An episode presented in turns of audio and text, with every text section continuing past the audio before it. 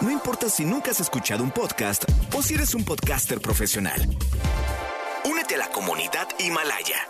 Radio en vivo. Radio en vivo. Contenidos originales y experiencias diseñadas solo para ti. Solo para ti. Himalaya. Descarga gratis la app. No importa cómo estés, siempre puedes estar mejor. Mejor, mejor. Con Reavivadas.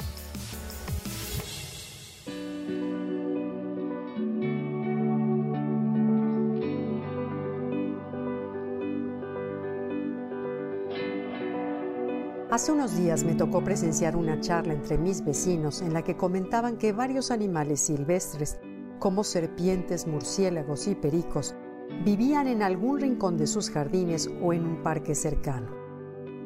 Al principio me pareció que estaban bromeando, pero me convencí de lo contrario cuando me mostraron varias fotografías. Entonces me pregunté, ¿cómo es posible que estos animales cuya presencia me parece sorprendente puedan vivir en una ciudad llena de ruido, basura, gente, concreto y contaminación? La respuesta está en las imprescindibles áreas verdes urbanas. Y no solo me refiero a los parques públicos y a las áreas agrícolas periféricas, sino a todos aquellos espacios donde las plantas pueden prosperar, como patios o jardines privados, camellones, terrenos baldíos, corredores de ríos, cementerios, campos de golf e incluso techos y fachadas verdes. Estos espacios, aunque heterogéneos, si se conectan apropiadamente permiten generar una red de nodos dentro del mosaico urbano y funcionan como sitios de descanso para las especies migratorias o como pequeños relictos de los ecosistemas naturales que dan hábitat a las múltiples especies que hoy han logrado adaptarse a ellos. Además, son fuente de alimento y refugio para la fauna, incluso para algunas especies amenazadas.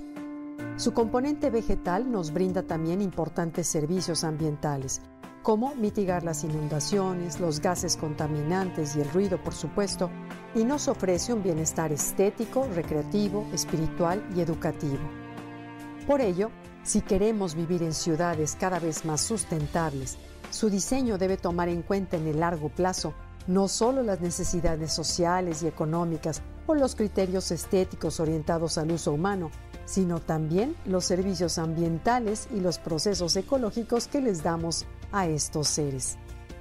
Es importante que se mantengan corredores biológicos para que las plantas y los animales cuenten con los medios para comunicarse y dispersar su material genético.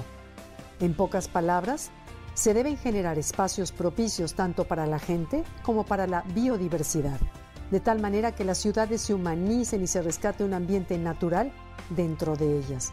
En ese sentido, hay procesos ecológicos importantes a considerar,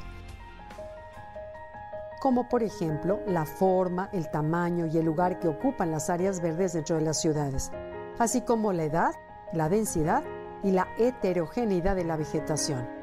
El propósito es evitar zonas uniformes cubiertas, por ejemplo, de puro pasto flores exóticas y sustituirlas por espacios en donde, de manera intencional, se les permita a las plantas crecer con libertad, sin una poda intensiva y donde se favorezca la existencia de árboles grandes, viejos o de arbustos que produzcan bayas, otros frutos y acompañarlos de puntos de agua o quedades que sirvan como nidales y refugios para los animales lejos de las molestias del tráfico y del barullo humano, de ser posible.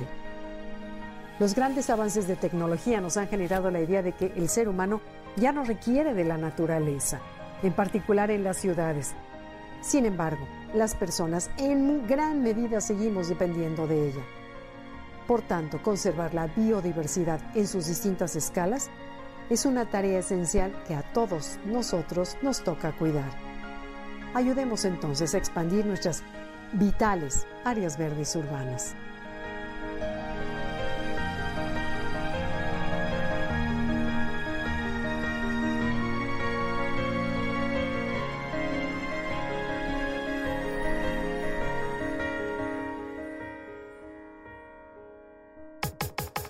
Comenta y comparte a través de Twitter. Gaby-Vargas. Gaby-Vargas. No importa cómo estés, siempre puedes estar mejor. Mejor, mejor. Con Vargas.